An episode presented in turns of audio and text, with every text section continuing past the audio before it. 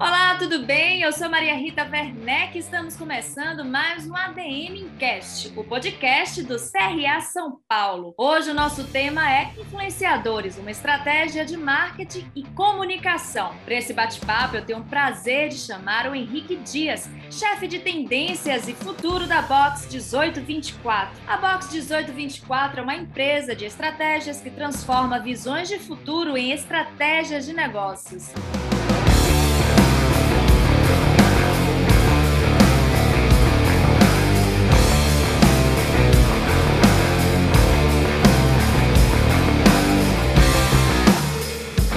Bem, Henrique? Um prazer ter você aqui com a gente. Muito prazer, Maria Rita e todo mundo que escuta a gente. Prazer aqui falar desse assunto que a gente vem estudando há tanto tempo e poder compartilhar um pouco do que desses nossos aprendizados uh, ao longo desses últimos anos, quando o assunto é comunicação, influência e afins. Bom, e a gente sabe que o mundo, né, ele está nessa constante evolução e que os garotos propagandas, garotos e garotas propagandas de antigamente, hoje são os influenciadores, né? Queria que você falasse um pouco sobre para a gente que influência é essa que nós falamos tanto, né?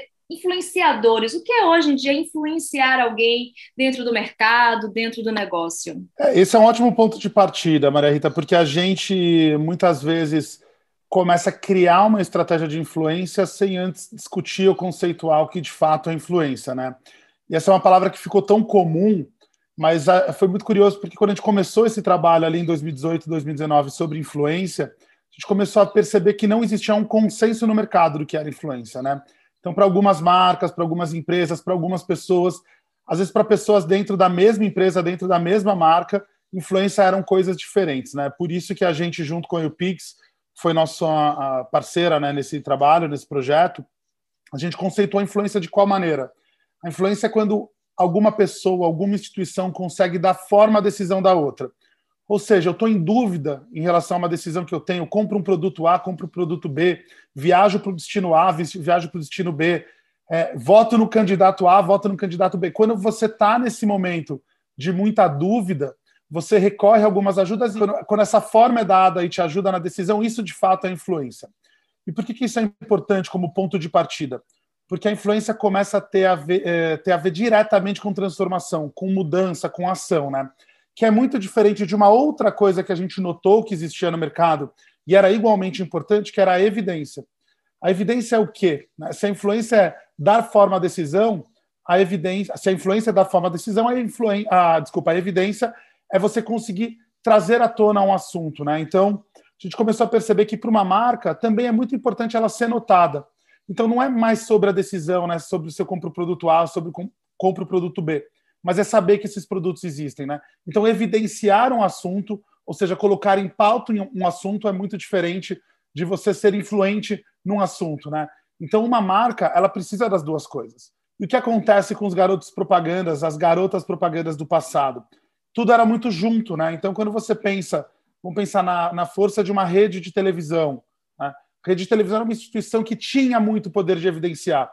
Ou seja, todo mundo estava vendo um programa. Então, quando você tinha um noticiário, uma novela, um programa vespertino, é quando você tinha um programa matutino, você garantia que muitas pessoas assistissem aquele programa. E, não coincidentemente, né, mas de uma forma proposital, os garotos e garotas propagandas também eram criadas dentro dessa instituição. Então, você tinha o alcance, né, você tinha a evidência que aquele canal, aquele programa é, conseguia atingir muitas pessoas e você tinha a influência das pessoas que eram muito interessantes, que eram esses garotos e garotas propagandas, quando eles falavam alguma coisa, isso influenciava a audiência, né? Então, você tinha um combo perfeito. Um ator, uma atriz aparecer numa novela, depois ele aparecer na publicidade, e isso automaticamente colocava uma marca em um produto, aumentavam as vendas né, de um produto, você tinha tudo acontecendo de uma forma muito simultânea. O que a internet fez, o que as redes sociais fizeram foi dissociar essas duas coisas, né? Primeiro, não necessariamente um programa de TV tem tanto alcance, porque hoje em dia você dispersa a atenção em muitos outros canais, né? Então você tem um canal de TV, dentro do canal de TV você não tem mais só cinco, seis canais de TV aberto, você tem mais 50, 100, 150 canais de TV fechado, sem falar na internet, que tem todos os seus canais, todas as suas redes sociais, com todos os criadores de conteúdo. Então o que aconteceu? Você teve uma dispersão de atenção. Então hoje em dia hoje em dia, para você evidenciar um assunto, você precisa fazer um plano de comunicação também muito completo. E para influenciar, você precisa achar as pessoas certas, os criadores certos, que vão conseguir dar forma na decisão da audiência. Né? Então mudou o papel. Então hoje em dia eu posso conseguir evidenciar num canal muito grande mas não necessariamente influenciar nesse canal. Justamente isso que eu vou te perguntar agora, né? Você já deu uma, uma dica sobre uh, talvez os primeiros passos para se criar essa influência, né? Que é você definir quem será esse influenciador ou influenciadora. Quais são os outros passos, Henrique, né? Para a gente pensar nessa construção dessa influência que hoje em dia a gente vê uh, tão poderosa, né? Nas mídias, nas redes sociais. Acho que primeiro é entender que no, no momento de mundo que a gente vive, a força extremamente vertical que uma instituição tinha foi diluída para uma horizontalidade que está dispersa em muitas pessoas, né? Então, quando a gente fala de construir influência dentro de um universo, a gente só vai construir a influência dentro daquele universo se a gente for participante daquilo. O que eu quero dizer com isso? Então, vamos pegar um tema para ilustrar isso que fica mais fácil, né? Eu estou falando do universo da beleza, estou falando do universo da beleza, do cuidado masculino. Estou né? falando, então, de dicas de barbear, dicas de como cuidar do cabelo. Quais são as onde as pessoas estão buscando essas dicas, né? Onde as pessoas estão buscando? Eu tenho certeza que os canais das marcas tem gente que até procura, mas não é exatamente o lugar final, não é o destino final da tomada de decisão. Então eu vou entrar no canal de um criador de conteúdo que está falando qual tipo de produto é melhor para o meu tipo de pele. E aí, a partir do momento que eu tenho esse criador de conteúdo falando especificamente para mim, eu considero muito a opinião dele e isso dá, isso me influencia e muda o produto que eu compro, né, o, o ambiente que eu frequento para cuidado. E isso está acontecendo em todas as esferas. Então, o que a marca tem que fazer é definir muito bem o território de atuação dela e achar quem são os criadores de conteúdo que têm poder de influência.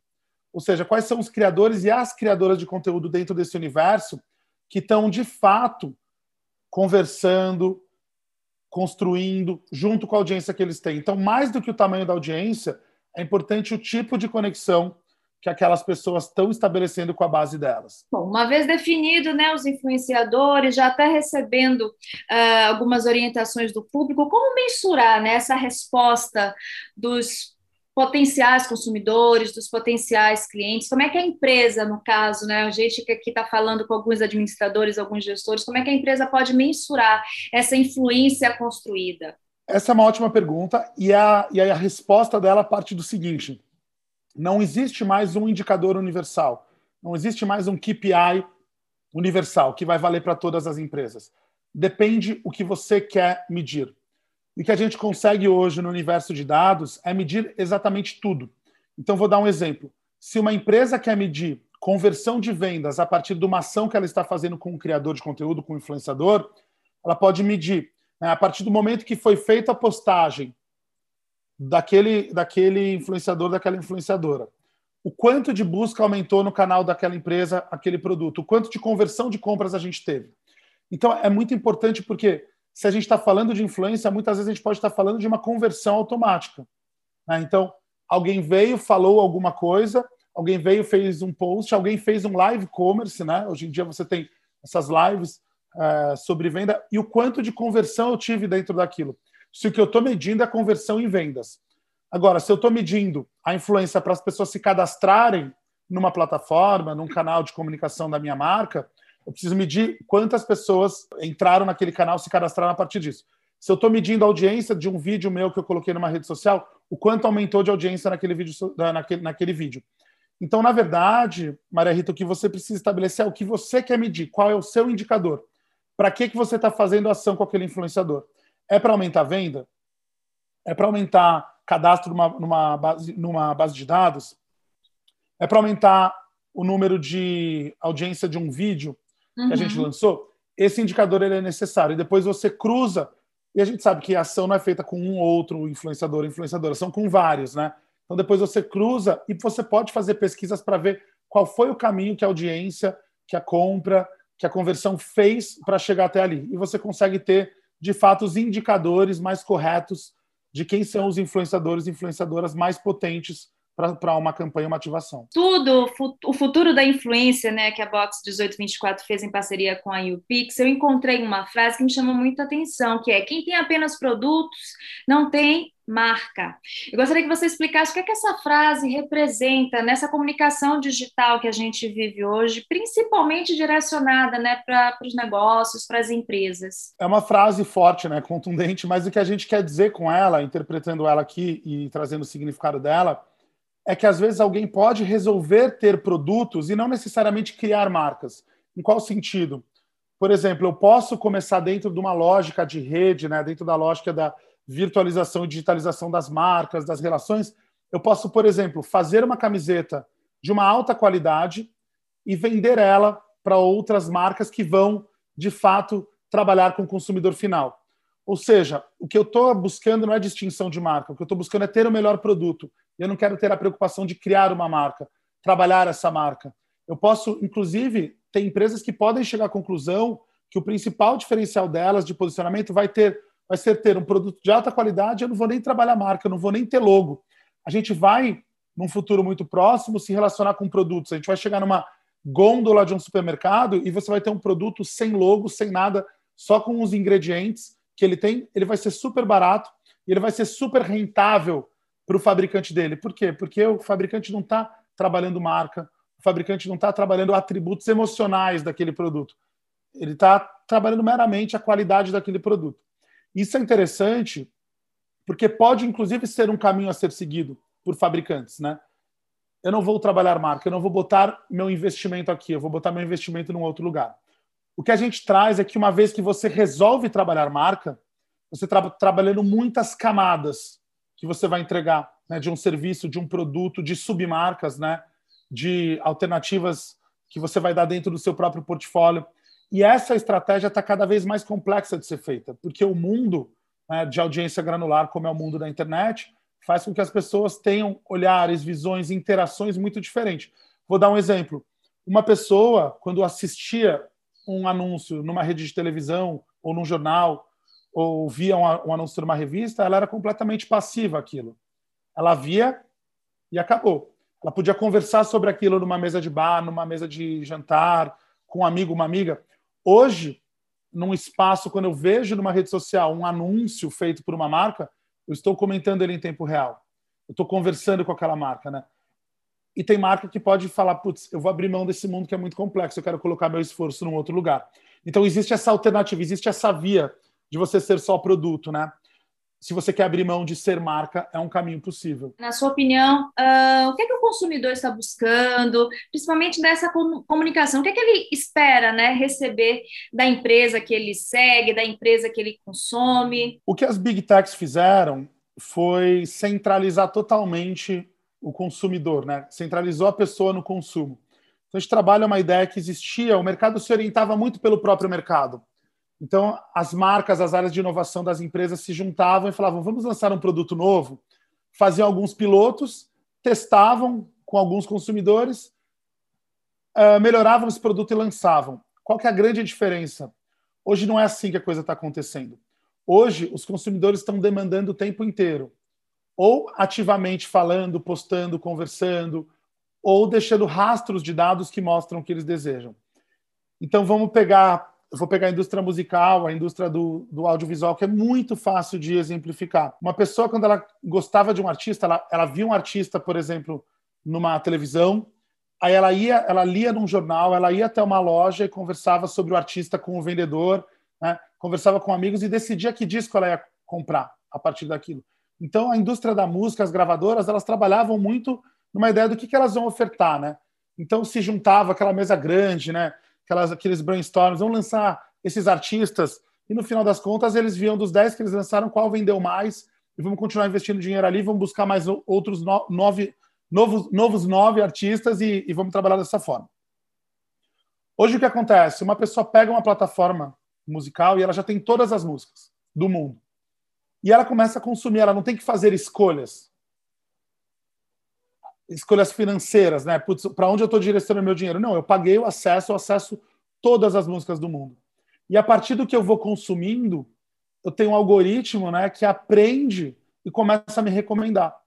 Então, começam a chegar coisas com gostos que eu, coisas que eu não conhecia, que me surpreendem, que são super assertivas, são super precisas e muda completamente a dinâmica de como eu consumo música, de como eu consumo série, de como eu consumo filme. E as pessoas aprendem isso nessas categorias e começam a querer isso em tudo. Então, como eu como, eu quero sugestão, não quero mais que uma empresa simplesmente oferte o que, que ela pode me entregar. Eu quero que ela já recomende para mim. Ela então, aprendeu essa... com poder de consumo, né? poder de compra, né? Ela, exatamente, aonde ela está colocando o dinheiro dela, ela quase é, é, quase uma relação de sociedade, né? Uhum. Eu acredito naquela marca. Então as expectativas aumentam. Então eu começo, opa, eu quero, agora eu posso consumir tudo, né? É uma, um mindset muito mais de abundância. Agora eu quero consumir marcas que estejam alinhadas com os meus valores, que estejam alinhadas com o meu bolso, que estejam alinhadas com, uh, com o momento de vida que eu estou passando. Então, a demanda é muito maior. Então, aquela lógica orientada pelo próprio mercado, ela some e vira uma lógica que é muito orientada pelo comportamento das pessoas. Não, você foi falando, dando exemplo, né, de como a gente consumia música uh, antigamente. Eu fui lembrando que uh, pré-internet, a gente, pelo menos eu que gosto de rock, que gosto de pop, a gente tinha MTV, tinha as revistas nas bancas de jornais que a gente consumia aquilo para ter uma informação e ficava esperando lançar aquele CD ou aquele DVD. Hoje em dia, você que segue aquele artista, você já recebe até a notificação do horário para você. Então, cria uma relação muito próxima, né? Você acha que isso também facilita uh, aproximar mais o, o público, o consumidor vou chamar de marca, mas assim, dos artistas, enfim, daquela, daquela rede que ele sente essa interação, tem a questão do propósito também. Você acha que essa aproximação, essa identificação mais próxima é um diferencial desse momento, Henrique? Completamente. É, o, a gente tem uma relação muito íntima com tudo hoje, né? E também é por isso que as pessoas não conseguem mais distanciar a vida delas das marcas dos artistas. Por quê? O mesmo, então eu estou aqui com um aparelho, né? Estou aqui com meu, com o meu smartphone quando eu vou falar com, no smartphone com a minha mãe, com meu pai, com as pessoas que eu tenho mais intimidade, eu estou vendo eles, eu estou me comunicando com eles aqui. É o mesmo canal que eu assisto meu artista, que eu vejo um comercial de uma marca. Isso é muito diferente, porque antes eu via o, o local do artista era na televisão, era na revista. Hoje, o canal que o artista tá é o mesmo que eu estou falando com você. É, que eu tô falando tá, com... tá participando do dia a dia, você conhece a casa dos seus ídolos, enfim, é uma, uma coisa muito louca, né? Exatamente, você, tá, você tem uma relação íntima com tudo. Que é aquela ideia, você ficou incomodado com o que uma marca fez, né? então, se a gente volta 20 anos atrás, você viu um anúncio, um comercial, 30 segundos na televisão, de uma marca, não gostou, você comenta com quem está do seu lado. Se você estiver sozinho, você não comenta com ninguém. Se você lembrar, depois no final de semana, você joga esse assunto ali na mesa do bar. Senão, esse assunto morreu. Hoje, você não gostou, você comenta na hora. Você compartilha com outras pessoas do porquê você não gostou, né? Então, mudou muito a relação. Agora, conta para gente uh, quais são os principais erros que você acha que as empresas ainda cometem quando elas estão se comunicando com o seu público? Independente se elas já estão no, no e-commerce, enfim, mas que você acha que ainda, né? Ai, meu Deus, essa empresa ainda está fazendo isso, já ficou para trás há muito tempo, já não é mais usado, nem pelas empresas tradicionais, muito menos pelas empresas uh, chamadas de empresas ágeis, né? As empresas digitais, as startups, enfim eu vejo muito uma grande mistura de estratégias, né? Então aquele ponto inicial ele é muito importante. Quando uma marca, uma empresa quer gerar awareness, ela precisa de pessoas, instituições que canais que mostrem ela para muita gente. Quando elas querem fazer uma estratégia de influência, não é o mesmo caminho. Então, acho que elas escolhem às vezes muito errado os canais do como trabalhar e depois não tem resultados. Acho que a estratégia ela precisa ser entendida com a granularidade que a, a rede tem hoje e que a rede permite hoje. Uh, acho que as empresas são muito, principalmente as tradicionais, ainda têm muito medo de apostar em coisas que parecem inovadoras, mas são coisas que não são mais novas. As redes sociais já estão aí é, massificadamente no Brasil há 15 anos. É, quando a gente fala de mudar uma forma de fazer uma estratégia, não é mais uma forma nova, é como é. E ainda se torra rios e rios de dinheiro de uma forma muito tradicional de como é feito. É, outra coisa, eu acho que as marcas se sentem muito pressionadas a se posicionar em relação a todos os temas. e elas precisam entender quais são os territórios de atuação delas. Então, eu vi muitas marcas, por exemplo, se posicionando quando teve o Black Lives Matter, e a marca nunca tocou naquele assunto, ela nunca falou, ela nunca teve é, preocupações com diversidade racial nos seus anúncios, ela nunca teve essas preocupações e, de repente, ela se posiciona num tema que ela nunca fez parte. Né? Ou causas LGBTQIA, questões de sustentabilidade. É um território que você está ali, você está ativamente fazendo parte, gerando receita é, para essas comunidades. Se sim, legal, você faz aquela pauta diz respeito a você, né? Você é parte daquilo. Se não, não. Então eu vejo muito num momento de mundo polarizado, de muitos criadores de conteúdo tendo muita audiência, muita, muitos criadores de conteúdo têm mais audiência do que as marcas nas redes sociais, né? Sim. E eu vejo as marcas meio perdidas nesse sentido. Eu preciso agora falar desse assunto, não necessariamente. Se esse assunto não diz uhum. respeito a você, você não precisa falar. Mas eu vejo esses erros acontecendo muito, né? Falta de estratégia, de entendimento, falta de ler dados, ler é, a sua audiência, ler o que, o que seus consumidores estão querendo como entrega de produto e não só de comunicação, né? Então isso é muito importante. Não adianta também você produzir muitos dados se você depois não vai conseguir mensurá-los, né? Você vai ficar nadando uh, em meio a várias informações e não vai saber tirar é, nada disso, né? Isso também é um problema, né, Henrique? Super problema. Você, a questão dos dados, é, a comparação que eu faço é: imagina que você está recebendo um monte de informação. Imagina que é uma caixa de e-mail, que todo dia você recebe mil e-mails. Cada dia que passa, você não organizou, você não sabe de onde estão vindo os e-mails, você não sabe nada. Então, depois de você, uma pessoa física, depois de cinco dias, você tem cinco e-mails não lidos. Não adianta você ter toda a informação do mundo nesses cinco mil e-mails se você não vai conseguir ler eles. Por outro lado, se você criar um método de organização de como usar esses e-mails. Fala assim, putz, eu vou contratar uma pessoa que vai ler esses e-mails para mim. Eu vou criar uma ferramenta que cada vez que chega um e-mail, eu já consigo receber um resumo dele. Se você cria uma organização, talvez esses 5, e 5 mil e-mails faça sentido. Ou talvez, quando você se organize, você vê que você não precisa de 5 mil e-mails. Você precisa de mil. Mil bastam. Então, ler dados, você tem que dar um passo atrás e organizar os dados, né? Porque senão está tudo embaralhado e misturado. Bacana. Bom, a gente já falou de algumas vantagens, né, sobre uma empresa apostar nessa comunicação digital através dos influenciadores, influenciadoras, mas eu queria saber, na sua opinião, quais são os principais riscos que uma empresa corre quando ela segue por esse caminho? Se o influenciador e a influenciadora forem autênticos, forem criadores de conteúdo muito conectados com a sua audiência, você não tem controle deles, né? E justamente a graça da rede é a liberdade que todo mundo tem dentro dela. Então, o risco que você corre é, às vezes, se associar com alguém que não tem nada a ver com a sua marca e aquela pessoa depois está simplesmente, que a gente chama de bater a carteira, né? Pegou o dinheiro, fez um public post, falou da sua marca, no dia seguinte está fazendo coisas que dizem completamente respeito ao oposto do que você, como marca, acredita. Por isso que uma estratégia, muitas vezes isso acontece. Uma empresa fala, ah, quer saber, fulaninho, fulaninha estão bombando na rede social. Vamos fazer um public post com ele? Isso aqui não tem nada, hipoteticamente uma marca de bebida. Aí mandou lá, a pessoa topou, mandou uma, uma cerveja para a pessoa, fez o public post e tal. No dia seguinte você vê que a pessoa ela não bebe, ela é completamente contra a bebida, ela fala mal disso tal. E você fala assim, nossa, por que, que eu fui fazer essa estratégia, né? Ou, ou o oposto, você tem uma, um, um produto super saudável, a pessoa faz o public post e depois você descobre que a pessoa é super junk, ela se alimenta super mal. Então, assim, escolher um influenciador não é escolher pela audiência, não é escolher pelo tamanho da audiência, é escolher pela trajetória dele. Então, você deu um exemplo agora.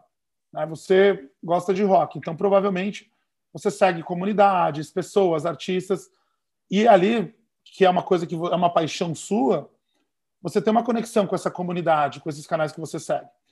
De repente, uma marca que não tem nada a ver com esse território aparece no feed de um canal que você segue. Você vai achar estranho, talvez você fale, putz, essa pessoa fez esse post só para ganhar uma grana, mas não tem nada, você nem se conecta com a marca.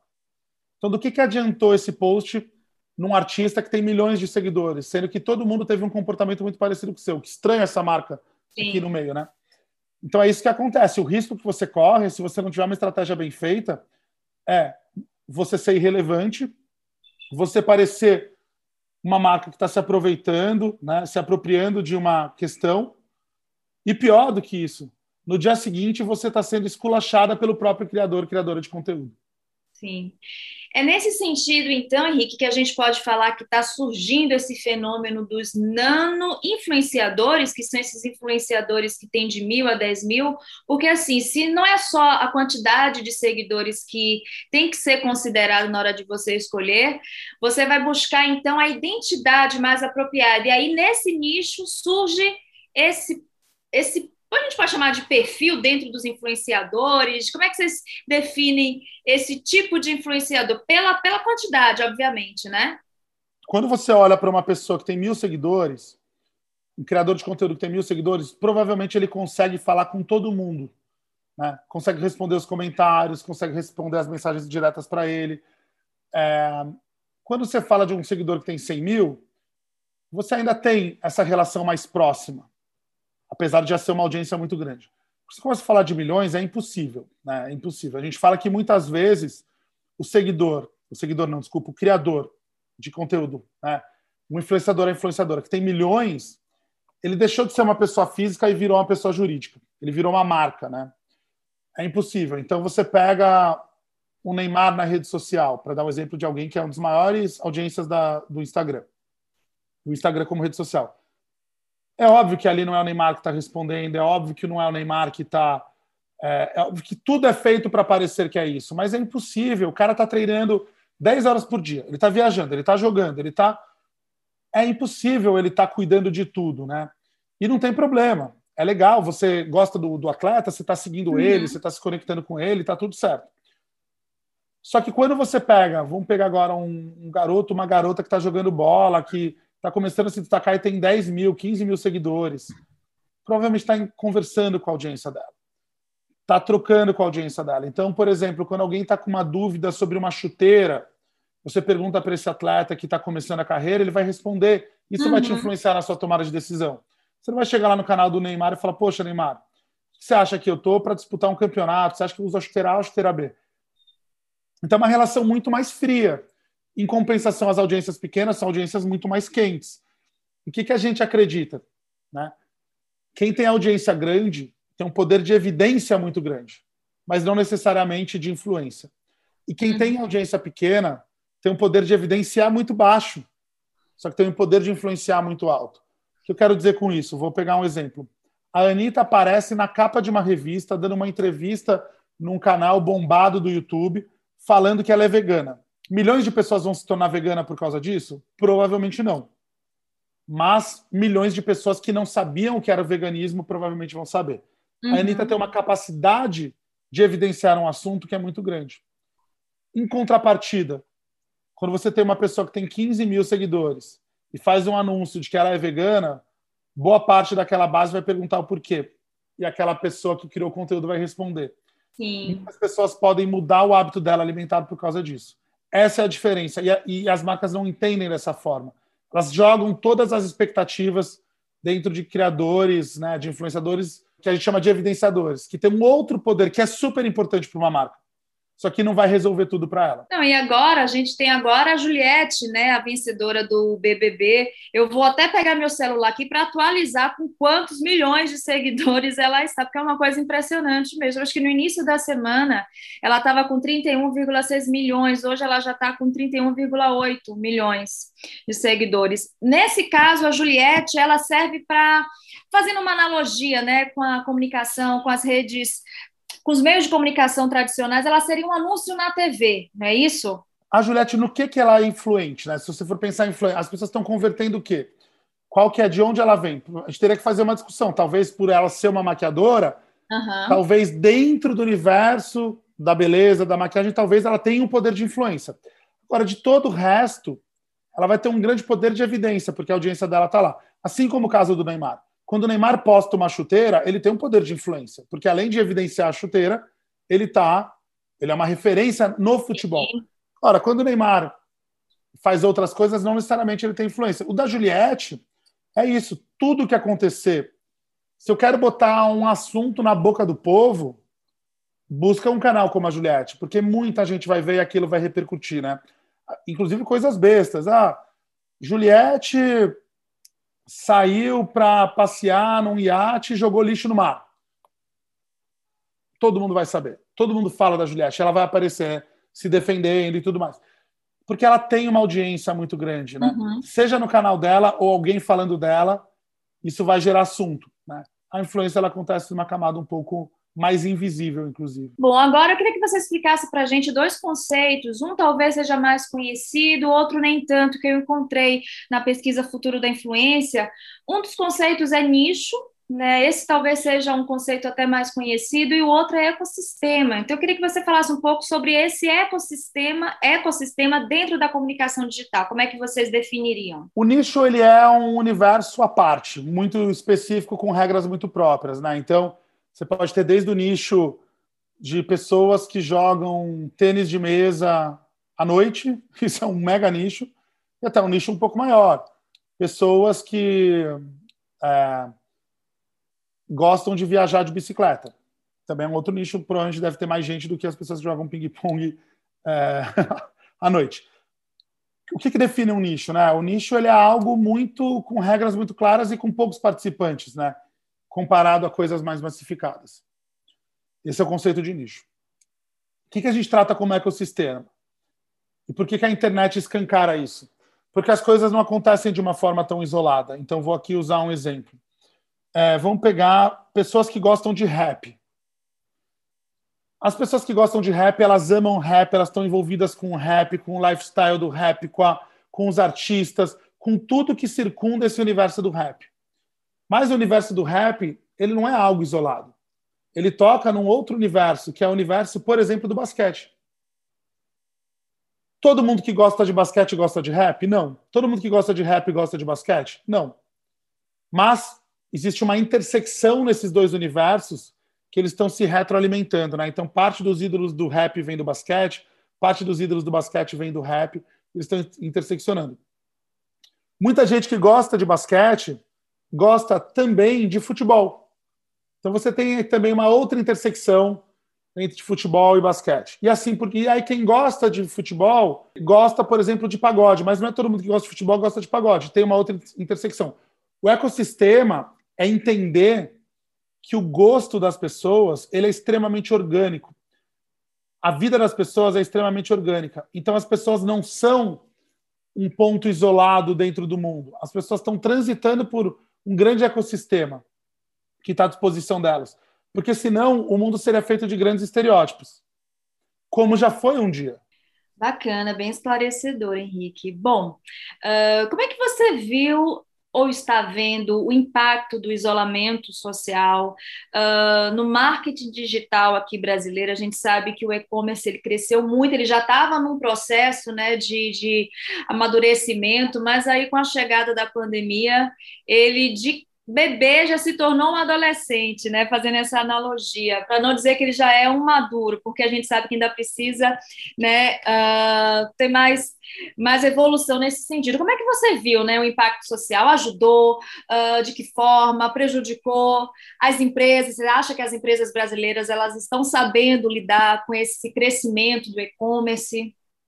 É, eu vejo que o que aconteceu foi que a gente estava num processo de digitalização de boa parte da nossa vida, né? Eu não vou entrar, claro, numa análise da, da pandemia pelo viés socioeconômico, vou entrar mais pela, pela essa claro, questão do, claro. do e-commerce. É, a gente estava num processo de digitalização de boa parte da nossa vida. Mas a digitalização ela estava muito mais como conveniência e como uma nova alternativa do que a principal alternativa nas nossas vidas. Né? Isso em relação à educação, isso em relação ao trabalho uh, remoto, isso em relação a compras, isso em relação a muita coisa, né? Então, o que a pandemia fez foi, poxa, você pode fazer home office uma vez por semana, uma vez por mês. De repente está todo mundo de home office. Então, a, a pandemia acelera a digitalização do trabalho. Quando está todo mundo trabalhando de casa, dentro das de quem pode, né, dentro de trabalhos de escritório, você vê que as ferramentas que você tinha pensado não eram suficientes. Quando está todo mundo estudando de dentro de casa, você vê que não era suficiente. E no varejo, no comércio, não foi diferente. Foi isso que aconteceu. Então você teve uma corrida muito grande no ano passado porque as empresas não estavam prontas, de fato, para digitalizar e virtualizar toda a sua experiência. Então, o que a gente teve ano passado foi uma corrida contra o tempo, porque parecia que vamos ter 10 anos para nos preparar para isso e, de repente, chegou. É... E nisso, as empresas que foram muito permeáveis às mudanças toparam fazer uh, testes, versões betas, toparam jogar o jogo do digital, que é muito de acerto e erro, começaram ir super bem, né? E tem empresas que conservaram muito, esperaram, paralisaram, acreditando que a pandemia acabaria e tudo voltaria a ser como era. E aqui são dois pontos de atenção. Um, nada vai voltar a ser como era. As coisas vão voltar de uma nova forma. E dois, tudo que está sendo digitalizado, obviamente que você tem um backlash, né? um rebotezinho de coisas que, que voltam a ser parecido como era. Mas a grande parte das nossas vidas se transformou. A gente nunca mais vai comprar como comprava até o final de 2019. A gente nunca mais vai estudar como estudava até o final de 2019. A gente nunca mais vai se relacionar como a gente se relacionava daquela forma. Isso pode parecer estranho, porque a gente ainda está dentro desse período traumático. A gente está começando a sair dele com a vacina, com a melhoria de alguns índices, né? A gente não pode uh, flexibilizar porque a gente ainda está nesse período que ainda não acabou, a pandemia existe, ainda é uma ameaça real, mas a gente começa a caminhar para uma proximidade maior do fim dela quando a gente chegar ali que a gente vai viver, né? Então, dentro do, do ponto de vista emocional, a gente está durante dentro do trauma ainda. A gente vai viver o pós-trauma ainda. Quando a gente chegar no pós-trauma, a gente vai ver que a gente vai carregar muitos novos hábitos. Muitas, muitas coisas se transformaram, a gente ainda não se deu conta. E o varejo, como se compra, se pesquisa, com certeza não vai voltar a ser como era. E para você, qual a tendência do marketing digital no mundo, principalmente aqui no Brasil também, né? Vamos fazer esse recorte aqui para o Brasil. O que, que você está achando que vai, que está chegando com força, que vai ficar, que, por exemplo, as empresas, né, os empreendedores, administradores, gestores que estão nos assistindo podem ficar atentos, assim, preste atenção nisso, porque isso está ganhando forma. Primeiro que toda empresa, toda empresa, e é uma, uma afirmação que vai ser um pouco polêmica para todo mundo que está nos assistindo, se tornou marketplace. A empresa, ela é. A gente está vivendo um momento de muito fim de intermediários. Então, as empresas que ficam muito dependentes de intermediários, elas podem correr sérios riscos. Então, o que, que o marketing digital tem como desafio não é só comunicação. É comunicação, é distribuição, é venda. Então, eu colocaria esse como primeiro desafio. Não à toa, marcas que, caracter... que é, originalmente são marketplace, são varejo, estão fazendo serviço, estão fazendo produto, estão entregando isso. Por quê? Porque elas têm a coisa mais valiosa que é o lugar de compra das pessoas. O segundo ponto é que a forma de se relacionar com dinheiro mudou. Olha o crescimento das fintechs. Quem está fazendo, a gente tinha, uh, até o, o, começo da pandemia, a gente tinha 50 milhões de brasileiros fora do sistema financeiro tradicional. Com o boom das fintechs, como será que vai ser esse número daqui um ano? Né? Então, tem uma massificação da inserção das pessoas no mundo, de, no mundo financeiro via as fintechs. E mais do que isso, pessoas que estavam no, nos bancos muito tradicionais e no serviço financeiro muito tradicional, banco, cartão de crédito, migrando boa parte do seu uso também para as fintechs. Então, você tem uma nova forma de se operar financeiramente. Então, toda empresa, para mim, está se tornando marketplace, ou está buscando se tornar marketplace, e está buscando se tornar wallet, carteira também, se conectar e receber dinheiro de uma nova forma. Eu acho que isso se torna, dentro do chapéu das empresas ali, dentro do, do guarda-chuva, isso se torna, junto com comunicação, um desafio do marketing digital. Você acredita então, Henrique, que assim esse novo, vou chamar de formato, mas enfim, essas tendências que estão chegando para o marketing digital seria uh, um bom um bom caminho para um futuro administrador que está né, concluindo agora a faculdade, que tem interesse de trabalhar, porque na faculdade eu, assim tem muito tempo que eu saí da faculdade, então eu não imagino que ainda se fale sobre marketing. Eu fiz publicidade, jornalismo e na época era Orkut, não existia nem YouTube de direito, imagina hoje em dia quantas coisas. Mas eu imagino que o, o, o, o recém-formado tome um susto, né, quando ele chega no mercado, porque às vezes a realidade é um pouco diferente daquela que ele vê na universidade, na faculdade. Então, talvez investir nesse novo marketing digital, né, nesse marketing digital que está se fortalecendo, seja um bom caminho para um começo de trajetória, ou até mesmo para aqueles que já estão né, trabalhando com marketing e estão querendo se reciclar, estão querendo né, transitar por esse novo momento, você acha que vale a pena investir então? E que, que dica você dá de curso, enfim?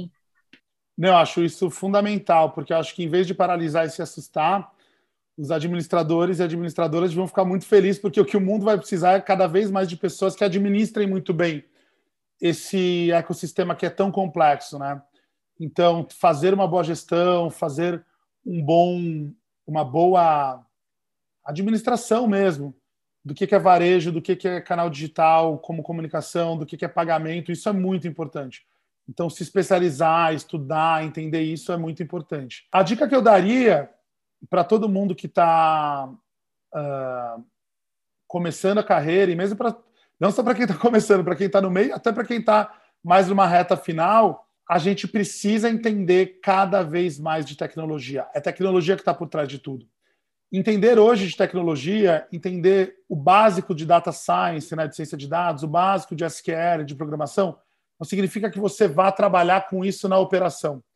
Mas você precisa entender as lógicas que estão por trás de tudo. Né? Então, quem não tem esse conhecimento pode ficar defasado muito rápido. De novo, não é estudar para fazer, é estudar para saber se relacionar com o tema. Então, todas as cadeiras de tecnologia são muito importantes da gente conhecer.